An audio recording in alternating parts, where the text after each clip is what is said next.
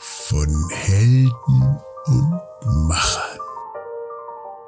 Alles gut, wir schaffen das. Herzlich willkommen zu einer brandneuen Ausgabe von von Helden und Machern. Mein Name ist Jan Kötting und ich spreche in diesem Podcast mit kleinen und großen Machern aus unterschiedlichsten Branchen. Von diesen Helden wollen wir hier erzählen, beziehungsweise diese Macher wollen wir hier zu Wort kommen lassen. Und ich freue mich sehr, dass ich heute Sie begrüßen darf, lieber Herr Georg Scheidken. Hallo. Zuallererst mal, duzen wir uns oder siezen wir uns? Wir können uns ruhig duzen. Ja? Hallo Georg, ich bin Jan. Hallo. Ja, hallo Jan. Wo sind wir denn hier gerade? Also wir sitzen jetzt hier in Hammerstein im äh, Weingut Scheidgen. Und äh, Hammerstein ist ein ganz kleiner äh, Weinort am unteren Mittelrhein. Hammerstein hat circa 350 Einwohner. Und Hammerstein gehört zum Anbaugebiet des äh, Mittelrheins. Und der Mittelrhein ist ein ganz kleines äh, Anbaugebiet. Also insgesamt haben wir in Deutschland eine Anbaufläche von circa 100.000 Hektar. Und der Mittelrhein hat gerade mal äh, 500 äh, Hektar. Das heißt, 0,5 Prozent der deutschen äh, Anbaufläche befinden sich hier am Mittelrhein. Und der Mittelrhein, der geht von Oberdollendorf hier auf unserer Seite hoch bis nach äh, Kaub. Und auf der anderen Seite ist auch immer von Koblenz bis Drechtlingshausen. Und Koblenz das, ist das, was mir jetzt dann noch am meisten was gesagt hat. Ja, und äh, ja, der Mittelrhein oder die Fläche des mittelrheinischen Weinbaus befindet sich auf äh, circa auf 120 Kilometer ist es ungefähr verteilt. Okay. Ja. Und was macht ihn oder diese Fläche so aus? in diesem kleinen Gebiet? Ja, wir haben hier, äh, sagen wir mal, am unteren Mittelrhein ähm, haben wir überwiegend äh, Riesling halt im Anbau, wobei im Vergleich zum ganzen äh, Mittelrhein hier am unteren Mittelrhein auch sehr viele andere Sorten angebaut werden, wie Grauburgunder, Weißburgunder, ein bisschen äh, Chardonnay, also sogar hier am unteren Mittelrhein im größeren Umfang. Mhm. Wobei am oberen Mittelrhein äh, der Riesling doch äh, dominiert. Ja. Also weiß auf jeden Fall. Auf jeden Fall weiß, wobei bei uns im Weingut äh, werden auch äh, ja, circa 15 Prozent rote äh, Rebsorten äh, angebaut. Meistens Spätberünder, die dann zum hochwertigen Rotwein halt ausgebaut werden. Mhm. Ja, vielleicht können wir ja mal einen kurzen Ausflug in die Geschichte machen. Ähm, das wird ja auf ähm, eurer Website und hier in dem wunderschönen ähm, Katalog immer wieder betont. Die Tradition von 1779, glaube ich, in der siebten Generation ja. mittlerweile in Kombination mit dem Fortschritt. Und deswegen fände ich es ganz spannend, da mal zu erfahren, wie bist du überhaupt an das Ding jetzt hier gekommen erstmal? Klassisch durch die Erbfolge und wie geht dann der Weg in die Neuzeit? Mit diesem Also ich bin äh, tatsächlich jetzt die siebte Generation, die hier im Hause Scheidken halt äh, Weinbau äh, betreibt. Und wir waren, sagen wir mal, irgendwo, ja, äh, bis 1970 äh, in der Tat ein landwirtschaftlicher äh, Mischbetrieb. Wir haben hier am Rhein ein bisschen Spargel angebaut, man hat ein bisschen Erdbeeren angebaut. Äh, Kartoffeln wurden angebaut, die auch dementsprechend äh, in kleinem Umfang hier im Ort äh, vermarktet äh, wurden. Und als ich dann Winzer äh, gelernt habe, habe ich mich irgendwo auf dem, ja, ich mochte eigentlich keine, ich mag die schon Kartoffeln zum Essen, ja, aber nicht zum Anbau. Erdbeeren und Spargel genau das Gleiche. Und so haben wir uns speziell, oder ich mich dann spezialisiert auf Weinbau meine Eltern haben bis, sagen wir mal, bis 1990 circa zweieinhalb Hektar, äh, war auf einer Fläche von zweieinhalb Hektar äh, Wein angebaut. Und äh, ja, wir haben uns dann halt spezialisiert und so bauen wir heute 22 Hektar auf einer Fläche von 22 Hektar okay. bauen wir unseren äh, Wein halt äh, an. Ja, und es ist natürlich passiert, wie überall in der Landwirtschaft, entweder bist du mit die wachsen oder du bist halt auf der Strecke äh, geblieben. Mhm. Und da aber dann so einen Schnitt äh, zu machen und ähm, das ist erstaunlich, dass es jetzt sozusagen die erste Generation tatsächlich ist, äh, die, die voll auf Wein geht. Das ist ja. wirklich erstaunlich. Ja. Obwohl, äh, ja, das gibt es ja heute nicht mehr, diese landwirtschaftlichen äh, ja, Mischbetriebe. Die Leute haben sich alle irgendwo spezialisiert. Mhm. Mhm.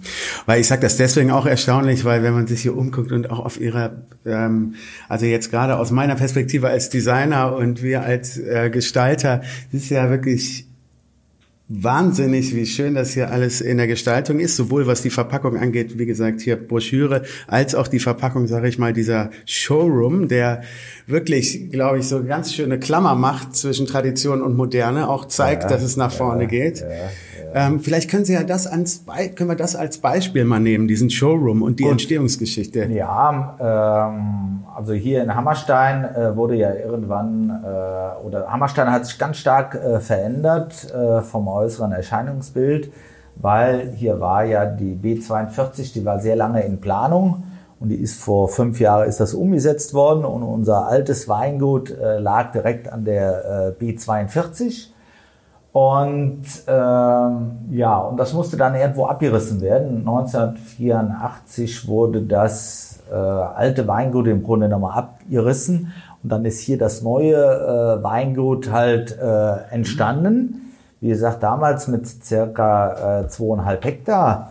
Meine Eltern haben dann aber schon irgendwo auf Wachstum im Grunde nochmal gebaut, haben das, sagen wir mal, die, das Weingut so gebaut für vier Hektar. Ja, und dann wurde natürlich irgendwo, ja, hier mit dem Haupthaus fing halt irgendwo dann die Entwicklung äh, halt an. Es wurde immer irgendwo was, jedes Jahr wurde irgendwo was gebaut oder angebaut oder umgebaut oder teilweise auch äh, wieder abgerissen und wieder neu äh, gebaut. Ist also, sagen wir mal, eine Entwicklung über 30 Jahre, die, wie sich das Weingut halt entwickelt hat. Ja, und die Vermarktung, die hat sich natürlich auch geändert. Früher hast du irgendwo den Wein verkauft im Keller äh, oder in der Waschküche. Die Leute konnten auch, auch was probieren, aber ja, für die damalige Verhältnisse denke ich fast äh, ja zeitgemäß, aber heute total unprofessionell. So und so sind dann auch über die Jahrzehnte letztendlich ähm, die Verkaufsräume äh, entstanden es sind moderne Kellerräume halt äh, entstanden. Ja, man hat sich immer irgendwo äh, weiterentwickelt. Ne? Mhm. Und äh, ja, und das muss auch so sein. Sagen wir mal, Sie sprechen jetzt an äh, unseren Showroom. Äh, sagen viele Leute, das ist ein Showroom. Ich sage den Leuten dann immer, das ist kein Showroom. Wir machen hier mit unserem Wein keine Show.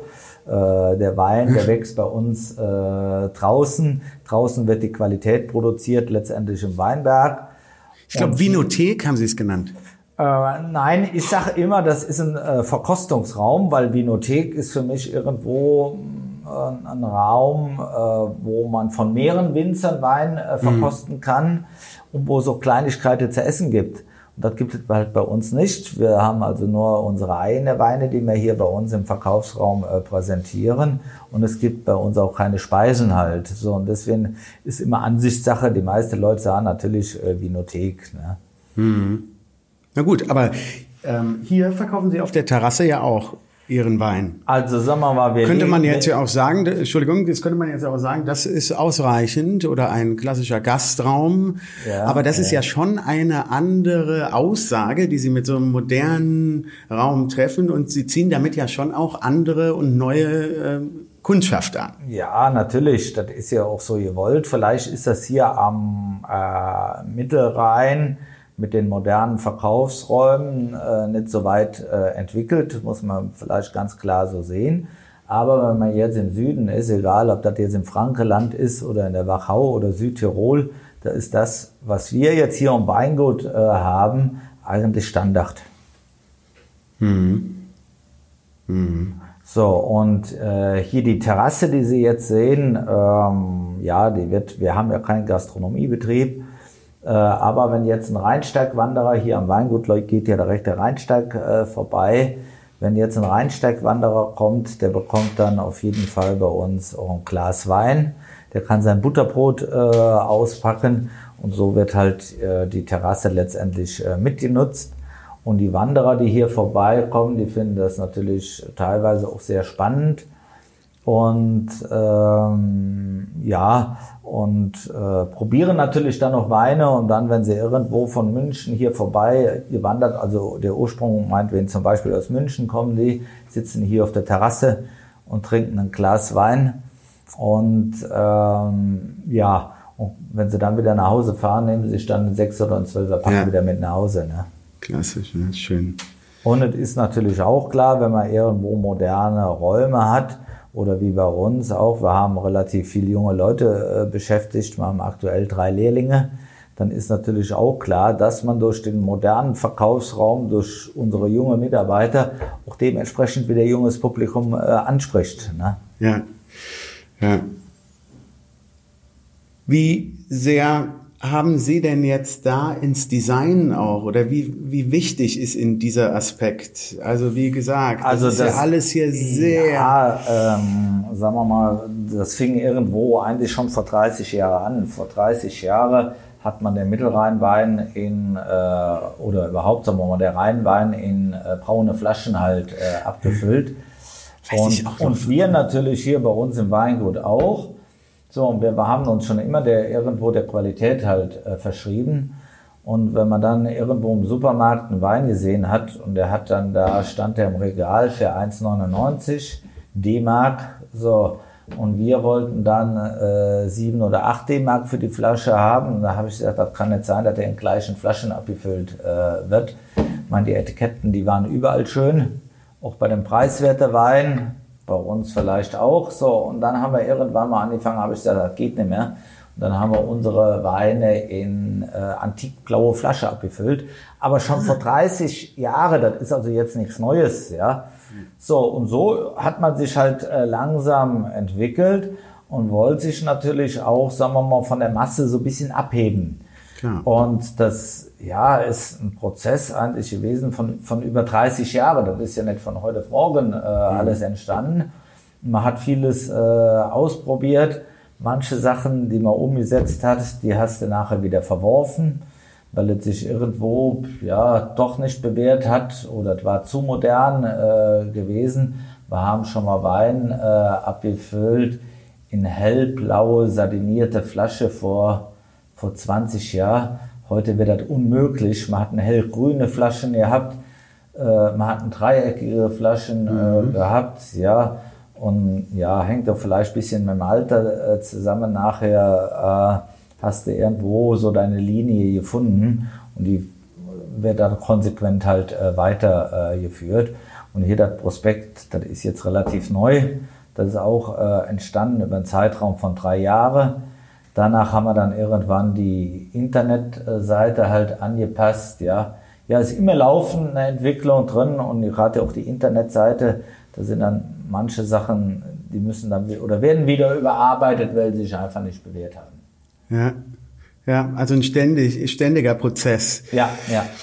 Aber wie ich hier, deswegen habe ich das hier so schön aufgeschlagen, ähm, immer auch hier ähm, nicht kurzen Trends hinterherhecheln, sondern immer mit einem großen Plan eigentlich. Also schon mit Ihrer Erfahrung mittlerweile, klar, Sie haben gesagt, Sie haben satinierte Flaschen ausprobiert, dies, das, was ja auch spannend ist. So bleibt man ja. flexibel und wendig.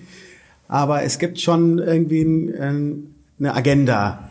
Gut, es ist natürlich äh, auch ganz schwierig, immer den neuesten Trend äh, ja, hinterher zu laufen, ist vielleicht ja. falsch ausgedrückt. Äh, aber sagen wir mal, wir haben ja hier ganz traditionelle Rebsorten, die sich hier über Jahrzehnte eigentlich bewährt haben. Riesling zum Beispiel wird bei uns nur im, im Steilhang angebaut, überwiegend in Leutesdorf und einfach auf äh, Schieferboden. Und da machen wir uns heute keine Gedanken drum, ob der Riesling gefragt ist oder nicht. Er wird einfach dort angebaut, weil das einfach irgendwo äh, zusammenpasst. Die Voraussetzungen mit ja. dem Klima so, und für mich gibt da doch, wachsen doch doch die besten äh, Weine halt. So, und hier in Hammerstein und Rheinprohl, äh, da hat der Burgunder eine ganz lange äh, Tradition. Und da wird auch nichts mehr ausprobiert. Wir pflanzen einfach mhm. Grauburgunder, Weißburgunder, äh, Chardonnay, Spätburgunder. So, und es gibt mit Sicherheit äh, andere Rebsorte, die sind heute noch mehr im Trend. Aber äh, ja, man muss ja nicht jeden Trend äh, mitmachen. Und die Rebsorten, die ich im Anbau habe, äh, die liebe ich als Rebsorte und nachher auch als Wein. Und äh, wenn ich zufrieden bin, warum soll ich dann irgendwas austauschen? Mhm. Wenn wir jetzt mal über den Elefant im Raum sprechen, dieses Corona, wie hat sich das bei Ihnen verändert? Ich nehme an, Sie haben dann zu diesem Zeitpunkt nicht besonders viel im Showroom oder über den Showroom-Verkauf, Entschuldigung, das heißt nicht Showroom, ähm, in, dem, in dem Probierraum, ähm, sondern haben online mehr verkauft. Ich habe also, gelesen, hat mich äh, mein Bruder noch drauf gebracht, letzte Woche in der Zeit online die Weinverkäufe in Deutschland über Onlinehandel haben sich irgendwie um 20 Prozent oder mehr als 20 Prozent erhöht. Erhöht, ja, das ist äh, richtig so. Ähm, also wie das mit dem Corona irgendwo anfing, so nach Karneval, ja, ich habe mir überhaupt keine Gedanken drum gemacht, weil das war ja irgendwo für mich irgendwo, ja, erst China ganz weit weg, dann Südtirol, dann hat man sich schon ein bisschen mehr Gedanken gemacht, aber irgendwo richtig realisiert habe ich das äh, bei mir halt nicht. So. Und dann wurde ja alles irgendwo runtergefahren. Und dann musste ich mir ja auch Gedanken machen. Und hier im äh, Abrufverkauf war in der ersten 14 Tage, wo das losging, äh, wirklich tatsächlich schwierig. Und dann haben sie ja unsere Kunden, die Gastronomiebetriebe, letztendlich alle zugemacht. Das ist dann auch alles äh, weggefallen. Und ja, und dann musste, ob sie will oder nicht, dann musste die Gedanken machen. Und wir haben ja ungefähr zehn Leute halt fest beschäftigt, plus die Aushilfen halt. Die Mitarbeiter aus Polen, die sind dann Hals über Kopf sind die nach Hause, weil sie Angst hatten, sie können nicht mehr äh, rein nach Polen. Mhm. So, und dann habe ich halt unsere Mitarbeiter gefragt, okay, wenn hier wenig los ist, Arbeit haben wir genug, geht ihr alle mit dem Weinberg, also die normal im Weingut beschäftigt sind. Das war kein Thema und dann haben die gesagt, okay, ich gehe mal alle in Weinberg, also habe ich keine Kurzarbeit oder irgendwas Super. beantragt. Ich habe gedacht, das muss irgendwie, das läuft sowieso irgendwie oder muss irgendwie weiterlaufen. Und äh, ja, uns kam dann zugute, äh, seit einem Jahr haben wir eine ganz neue äh, Internetseite mit einem Online-Shop. So, und Top. normalerweise haben wir vor Ostern, verschicken wir so 20 Pakete äh, jeden Tag. Dann haben wir vor Ostern, äh, also es waren Tage dabei, da haben wir 70 Pakete verschickt. Das heißt, wir waren hier im Weingut fast schon wieder überfordert damit, mhm. das alles äh, zu bewerkstelligen. Ja. Das heißt, ähm, Verschicken das, das, Sie von hier aus? Machen Sie die ganze Logistik von wir, hier? Wir machen alles hier von, von hier selber und äh, wir haben also im Grunde genommen, äh, obwohl die Gastronomie weggefallen ist, obwohl hier der Abhofverkauf äh, letztendlich anfangs auch zurückgegangen ist. Äh, wir haben das über Online-Geschäft äh, komplett äh, weg, weggemacht und äh, haben im letzten Jahr ein super Jahr auch gehabt. Ich meine, die Messlatte liegt sehr hoch. Und wir haben jetzt sogar ähm, noch eine kleine Umsatzsteigerung im Vergleich zum letzten Jahr. Wahnsinn. Ja. Wahnsinn. Und fehlt Ihnen da nicht der persönliche äh, Aspekt? Sie haben auch auf Ihrer Website so wunderbar Ihr Team beschrieben und die Personen, die dahinter stecken und die familiäre Tradition. Ist man da nicht auch als Berater, als jemand, der den Genuss dieses Weines nahebringen will, ein bisschen in der Bredouille, weil man nur online nicht die Emotionen rüberbringen kann, die man im persönlichen ähm, Gespräch rüberbringen kann? Na, bei einer das, Probe. Das, das, stimmt so nicht ganz, weil die Leute, die bestellen, die waren ja alle schon mal hier meistens okay. vom, vom Weingut gewesen. Wenn jetzt einer äh, bei uns kein Kunde ist und er bestellt äh, zwölf Flaschen Wein, dann muss der sowieso Vorkasse machen. Also wir schicken so nichts raus. Das heißt also, die online bestellen, das sind überwiegend auch so Wiederholungstäter. 95 Prozent alle Stammkunde. Ja. Und die waren ja schon mal hier, die haben die Gegend erlebt, die haben hier den Verkaufsraum erlebt, die haben die uns letztendlich erlebt. So. Und wenn da eine Frage ist, äh, die Leute, die rufen auch einfach an, also die Verbindung ist nach wie vor äh, gegeben. Und dann ist es dann natürlich auch, muss man ganz klar so sehen, die Leute, äh, die wollten ja eigentlich in der Zeit, oder die, viele Leute wollten gar keinen Kontakt haben. So, und dann ist es ja doppelt wichtig, dass die dann irgendwo kontaktlos letztendlich bei uns äh, den Wein irgendwo beziehen können. Hat sich dadurch dann auch euer Sortiment oder in, die, in der Corona-Zeit ähm, euer Sortiment so extrem erweitert? Ich meine, Ich habe mal nachgeschickt, äh, also das hört mit alkoholfreiem Sekt auf, aber es geht auch über äh, Gelee, Essig, Senf. Produktpalette ist ja riesig groß, neben dem Wein. Ja, ja. Äh, das können sie natürlich nicht von heute auf morgen einfach verändern, nur weil Corona da ist. Das ist auch eine Entwicklung, die irgendwo, ja, sich langsam entwickelt hat. Vor 30 Jahren hast du wirklich in der Tat, haben wir jetzt hier am Weingut äh, nur Wein halt äh, verkauft. Und heute haben wir hier einen äh, Hofladen. Und äh, ja, da verkaufen wir sämtliche äh, Produkte rund um den äh, Wein. Das ist egal, ob das jetzt hochwertige Weinkühler sind oder hochwertige äh, Korkenzieher oder jetzt, ähm, sagen wir mal, verschiedene Gelees, mhm. aber alles regional, die dann auch zum Beispiel hier in Leutesdorf äh, hergestellt werden, bei, einem, bei einem Bekannten, die wir halt hier vermarkten, oder wir vermarkten im Hofladen auch äh, Honig von einem Freund äh, von mir. So, und ja, und man guckt auch doch immer, was der Kunde äh, verlangt, und Wein wird heute auch sehr viel äh, verschenkt. Das heißt, es müssen Geschenkkartons vorgehalten werden, Holzkisten vorgehalten werden. Äh, ja, alles rund um den Wein gibt es eigentlich hier bei uns im Weingut Scheidgeneu zu kaufen. Mhm. Ich hatte jetzt so irgendwie, ähm, weil sie so Energie ausstrahlen, auch so ein bisschen die Vermutung, dass ihnen vielleicht dann auch mal langweilig wird und dann so, oh, was können wir noch machen? Vielleicht mal ein Senf, vielleicht mal dies, vielleicht mal das. Ist das so, dass, ähm, dass äh, was ist Ihr Antrieb, um da immer... Ja, sagen wir mal, ist überall immer Entwicklung drin. Irgendwo äh, manche Sachen, die laufen nachher auch nicht mehr.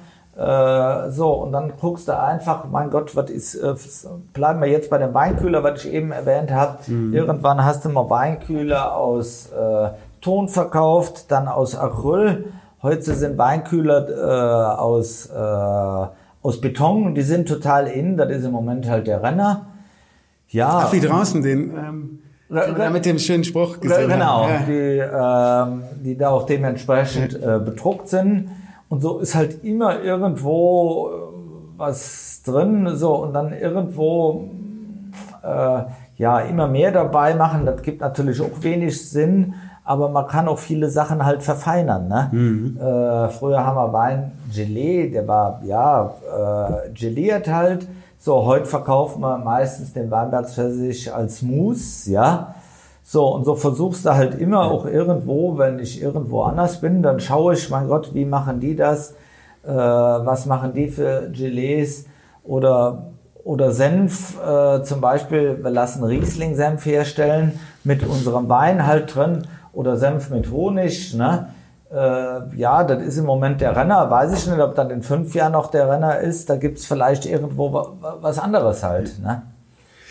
Ja, aber das ist halt, ähm, kann ich Ihnen sagen, der Grund, warum wir hier sitzen, weil das sind genau die Macher, die sich, und das hat man in der Krise, ich muss nur mal kurz ansprechen, aber gerade auch in der Stadt, in der Gastroszene und so, da hat man es gemerkt. Es gab die Leute, die in einer Starre verharrt sind, wie das Reh auf offener Straße. Und es gab die, die gesagt haben, okay, was können wir machen? Wie können wir das irgendwie weiterentwickeln? Was können wir damit, wie können wir damit umgehen und irgendwie mit der Situation, mit der Krise, auch einer persönlichen, wie auch immer, ähm, umgehen und uns da weiterentwickeln. Und das ist halt spannend. Ja, und ja. ich kann es total nachvollziehen, weil mir wird es nicht zuletzt dann auch äh, irgendwie langweilig werden. Es muss, es muss immer weitergehen. Und also sagen wir mal, äh, gebe ich Ihnen recht, es gibt immer irgendwo Möglichkeiten, wo noch ein bisschen geht, wo man noch was draufsetzen äh, kann.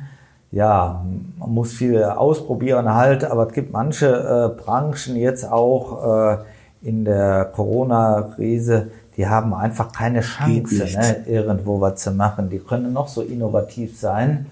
Äh, was, was willst du machen, wenn du ein Busunternehmen hast und äh, ähm, ja, und, und, und verreist keiner mehr. Mhm. Und das ist dann sehr schwierig. Ne? Dann hast du fünf, sechs Busse da rumstehen oder noch mehr und, und kannst du nicht einsetzen. Ja? Was willst du da? Da bist du fast chancenlos. Ne?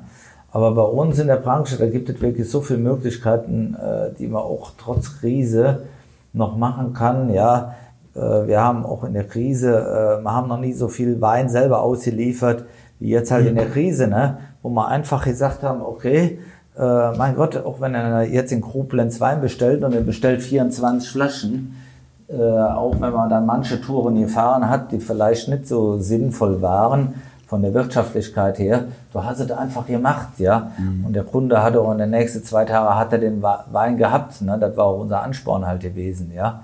So, und das, äh, ja, das entwickelt sich dann noch weiter. Das heißt, äh, der, der dann zufrieden war mit uns, der hat, das, hat uns wieder weiterempfohlen, hat gesagt, boah, die, die Scheidgens, die haben jetzt in Koblenz oder Bonn ausgeliefert, haben nur zwei Tage gebraucht ich habe nur 18 Flaschen bestellt. Ne? Hat das wieder dem Nachbar erzählt, ach ja, da bestelle ich demnächst mal auch was mit, wenn das so fix geht. Und, und er liefert das sogar Sie. frachtfrei, ne? äh, selbst mhm. aus, weil gerade auf der Strecke liegt.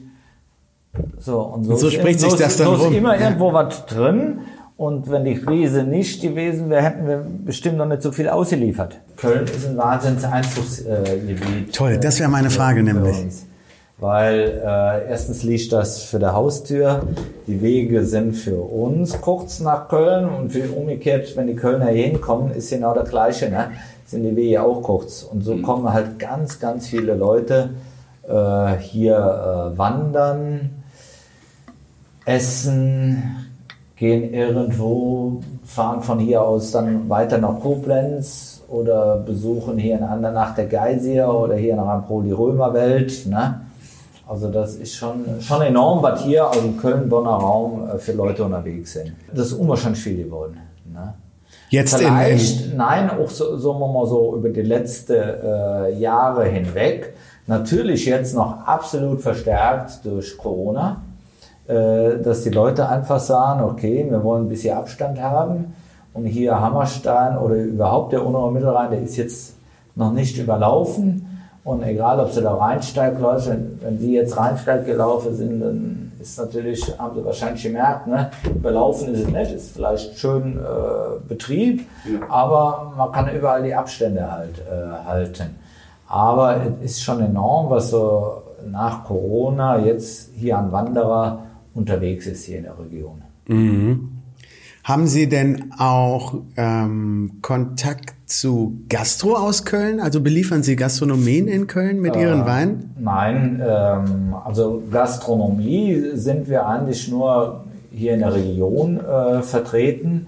Region ist für mich irgendwo ja, zwischen Koblenz und Bonn. Und äh, Köln ist dann schon wieder gastronomisch gesehen äh, zu weit weg will nur noch sagen, warum. Wenn wir jetzt, ähm, ja, wenn man in Bonn in der, Gast in der gehobenen Gastronomie halt äh, vertreten ist, äh, dafür haben wir jetzt hier als Winzer, als Anbaugebiet oder als Weinort zu wenig Namen. Das heißt also im Klartext, äh, wenn in Köln ein Wein ausgeschenkt wird, äh, ja, der Kölner, der kennt nicht unbedingt den Mittelrhein. Der Kölner kennt nicht unbedingt äh, Hammerstein oder Leutesdorf. Mhm. So, und der Kölner kennt schon gar nicht das Weingut Scheidken. Da so. ist es wirklich so und, wichtig, ja, einen Namen ja, zu haben. Ja, so, und das gilt jetzt nicht nur für Köln, das ist genauso in Hamburg auch. Wenn jetzt irgendwo ein, ein ganz bekannter Winzer dort auf der Weinkarte steht, dann wird er irgendwo als erstes genommen, ja.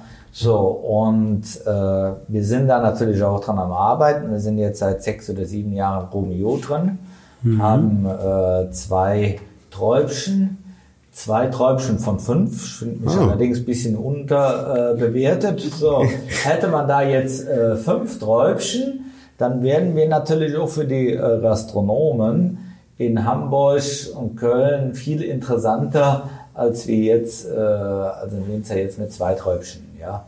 Und deswegen äh, leben wir ja auch hauptsächlich von, von der Region, wo man uns kennt, wo unser Wein dann natürlich auch einen Namen hat in der Gastronomie, aber wie gesagt nur in der, in der Region.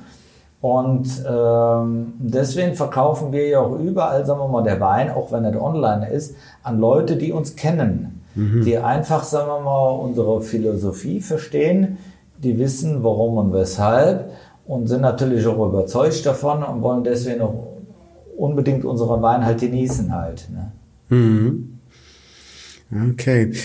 Wie oft, ähm, in welchem Turnus wird der Mio erneuert? Der Romeo kommt äh, jedes Jahr halt jedes raus. Jahr. Es gibt ja auch verschiedene andere Weinführer noch, wo wir auch drin sind. Äh, Vinum und äh, Eichelmann. Und äh, ja, das, ich denke, das ist gerade wichtig, wenn man jetzt äh, in der Gastronomie vertreten sein will. Wir waren zum Beispiel jetzt an der Ostsee, äh, war mal in Urlaub gewesen und da kann man ja auch sehr gut äh, essen und auch sehr gut Wein trinken. Bin ich immer total überrascht. So, um, bin auch überrascht über die Qualitäten, die dort in der Gastronomie halt äh, angeboten werden. Aber alles, sagen wir mal, von ganz namhaften äh, größeren Weingütern, die natürlich auch irgendwo ihre, ihre Name haben. Und das hängt natürlich damit zusammen, dass die irgendwo in Romeo oder in irgendeinem Weinführer ganz hoch bewertet sind. Mhm. Aber es ist eine bewusste Entscheidung, das ist eine elegante Überleitung von mir, wie ich finde, eine bewusste Entscheidung von Ihnen, dass Sie sich auch in diesen Führern ähm, sehen wollen. Ne? Sie könnten ja auch sagen, Sie möchten das nicht, aber Sie haben ja auch selber dann Interesse mhm. daran. Wie ja, man, man guckt natürlich immer irgendwo, äh, was, was ist wichtig, was ist nicht wichtig. Ähm, zu den ganzen äh, Prämierungen, äh, wir waren zum Beispiel hier bei der Landwirtschaftskammer mit, aber nicht um irgendwo jetzt geehrt zu werden oder um irgendeinen Preis äh, einzuheimsen, einfach um zu gucken, wo stehst du als Weingut Scheidgen jetzt im Vergleich zu anderen Winzern? Verstehe. So. Nicht und, um der Konkurrenz und, wegen, sondern. Nein, einfach um zu gucken, äh, war ich jetzt wirklich so gut gewesen in einem Jahr? Habe ich alles richtig gemacht oder bin ich nur Mittelmaß?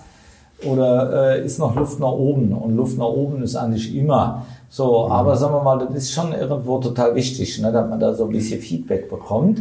Und äh, bei den Weinführern äh, ist das natürlich äh, ähnlich äh, gelagert. Ne? Also mhm. jeder Winzer meint ja, er wäre der Beste. Ne? Und wenn er nachher mal selber den Wein irgendwo im Vergleich probiert oder probieren alles Fachleute, da sieht man wirklich, wo man irgendwo steht. Ja. Mhm. Also das beantwortet auch schon einen Teil der Frage, die ich gerade jetzt stellen wollte.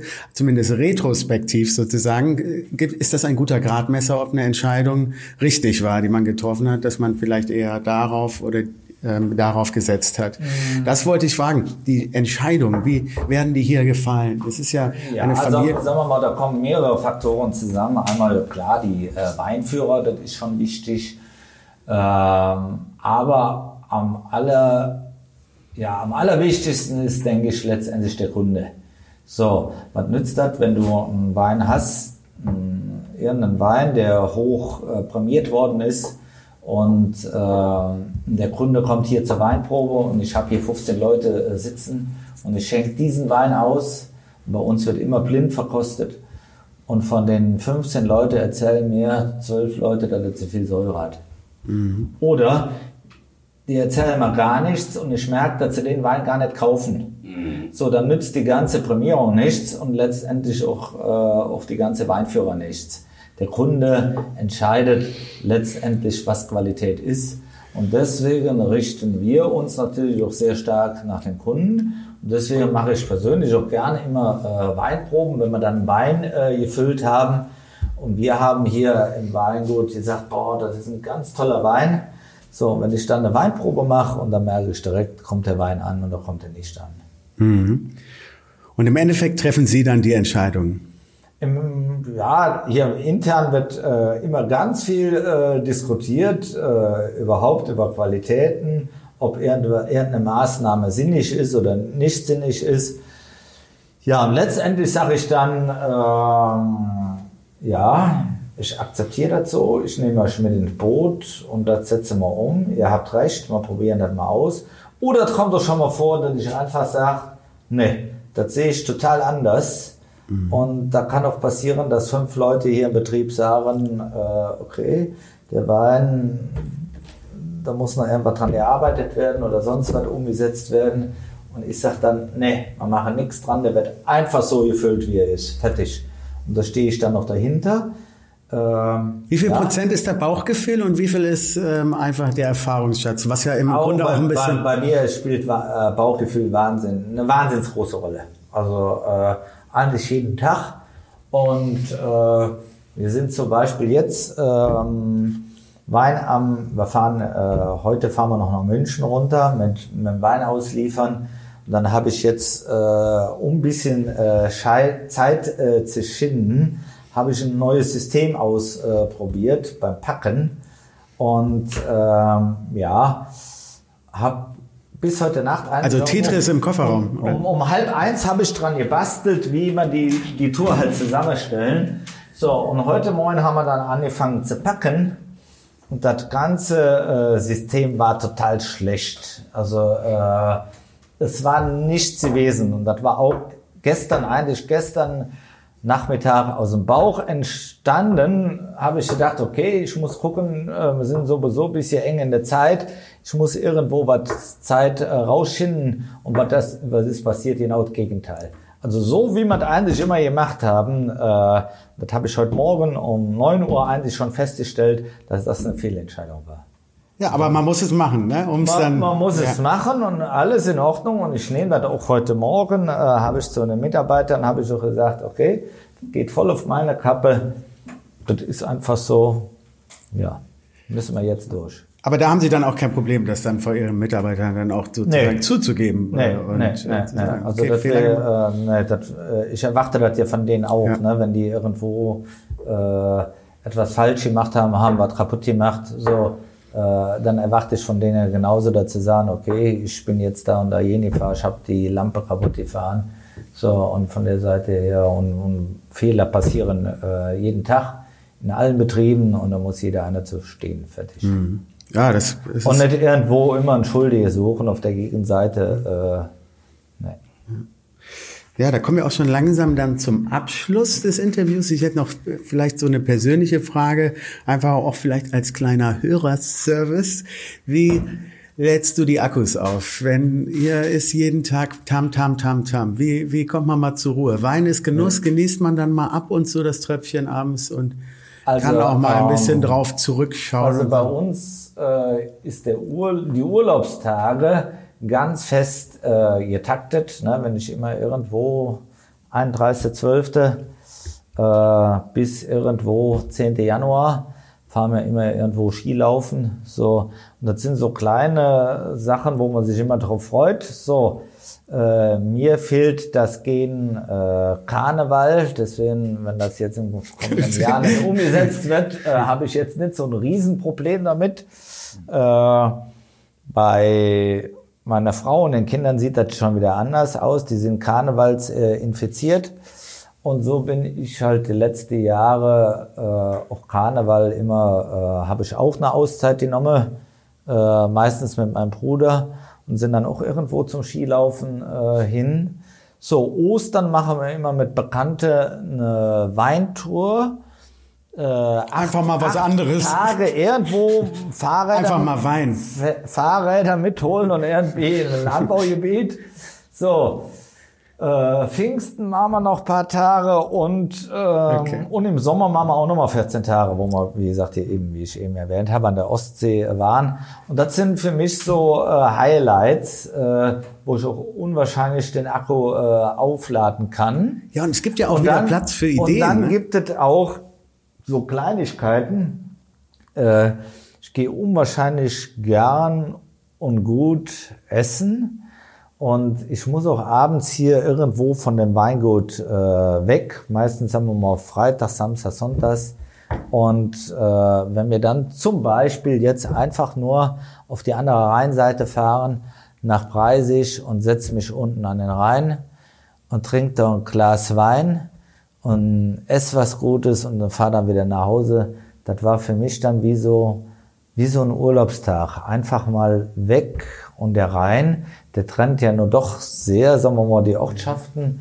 Wenn ich über den Rhein bin, ist das für mich irgendwie wie, wie eine andere Welt. Ja. Das ist sogar bei uns innerhalb von Köln so, die linke und die rechte Rheinseite. Okay. Es ist auch gefühlt äh, etwas völlig anderes. Ja, aber dann scheinen Sie das ja ganz schön hinzubekommen, die ja, Work-Life-Balance. Aber sagen wir mal, nein, man muss auch einfach sehen, sagen wir mal, ähm, als ich äh, 30 war, äh, habe ich eigentlich nie gewusst. Also bis 50 muss ich sagen, ich habe eigentlich nicht gewusst, was Stress ist, ja. Und äh, und es ging immer weiter und ich habe auch nicht gemerkt, so sagen wir mal, dass irgendwo so der Akku so ein bisschen nachlässt. Ich bin zwar immer gerne in Urlaub gefahren, aber so die letzten äh, Jahre merkt man das schon, ne? so manche Tage, wo du halt denkst, boah, äh, das, das zehrt. Ne? Mhm. Aber das hat natürlich irgendwo auch mit dem Alter zu tun. Ne? Klar. Das ist, ist einfach so. Ja. Klar. Ja, schön. Wir haben eine kleine Tradition bei uns. Ähm, eine sogenannte Staffelstabübergabe. Wenn ich Sie jetzt fragen würde, wen sollten wir als nächstes interviewen? Würde Ihnen da jemand einfallen, eine Person, die Sie inspiriert hat, vielleicht in Ihrem beruflichen Leben oder auch privat, eine spannende Person, die was zu erzählen hat? Vielleicht fällt Ihnen auch nicht direkt eine Antwort ein, können Sie auch gerne nachreichen, aber ja, ja. das ist eine kleine Tradition bei uns, dass wir das immer so ein bisschen weitergeben. Also hier gibt's einen ganz jungen ähm, Gastronom, sage ich jetzt mal. Er hat Koch und Konditor äh, gelernt der Benedikt äh, Feltens und macht jetzt, hat ganz neu in Bad Tönningen das Schloss gepachtet. Natürlich total, ja, wie soll man sagen, ähm, ja, unglücklich, weil dann kam halt Corona. Und in dieser ähm, Zeit, äh, ja, hat er ganz viele Hochzeiten gehabt und die wurden alle abgesagt. Und der ist total innovativ und dann denke ich mir, Wahnsinn, wo holt der auch diese Energie her, um das jetzt am Laufen äh, zu halten? Und er macht jetzt Außengastronomie und ich glaube, das wäre ein Wahnsinnstyp. Perfekt. Dann bedanke ich mich fürs Interview und für Ihre Zeit. Hat mal Spaß gemacht. Danke. Studio Boo.